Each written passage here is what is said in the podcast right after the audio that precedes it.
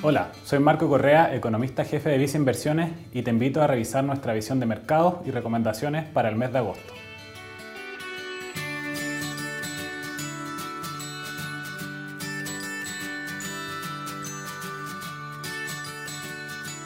Las principales economías continúan con procesos graduales de desconfinamiento. Sin embargo, se mantienen los temores de segundas olas de contagios.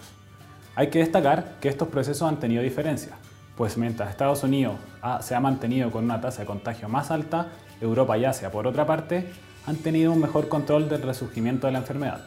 De todas formas, pese a las cifras más negativas de Estados Unidos, Latinoamérica, con países como Brasil o México, se mantienen como el mayor foco de nuevos contagios.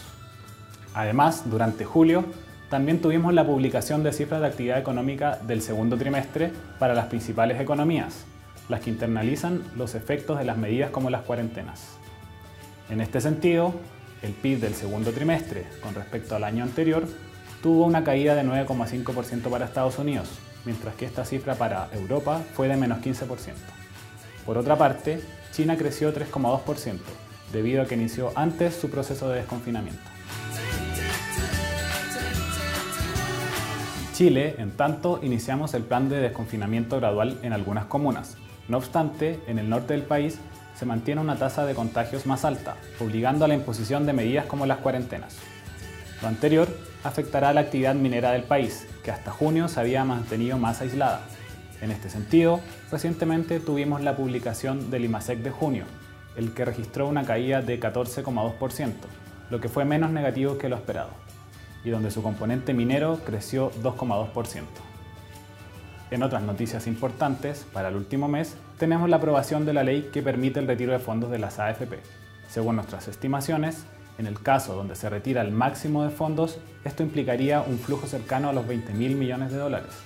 Lo anterior, por una parte, tendrá efectos financieros, como una mayor volatilidad en los activos locales, a lo que el Banco Central ha respondido con medidas extraordinarias de liquidez, y, por otra parte, observaríamos efectos económicos, como un mayor consumo de las personas. Así, considerando el IMASEC de junio, el inicio del desconfinamiento y un posible mayor consumo, ahora proyectamos una caída de menos 5% para el PIB de este año. En Visa Inversiones estimamos que en esta segunda mitad del año podríamos seguir observando una alta volatilidad en los mercados financieros internacionales y locales. Ante esto, recomendamos tener un posicionamiento selectivo y diversificado, de acuerdo a tu perfil de inversionista y horizonte de inversión. En este sentido, te invitamos a seguir nuestros portafolios recomendados.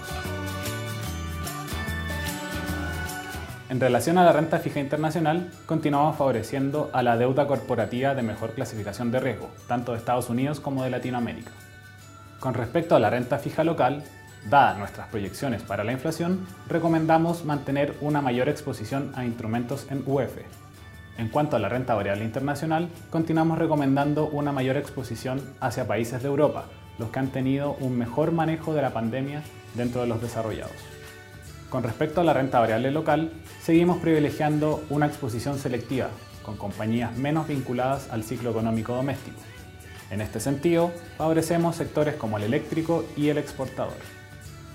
Finalmente, si quieres saber más sobre nuestras recomendaciones, te invitamos a suscribirte a Invertir es Simple by Visa Inversiones en Spotify y YouTube. Hoy más que nunca, prefiere nuestras plataformas digitales y canales remotos para invertir.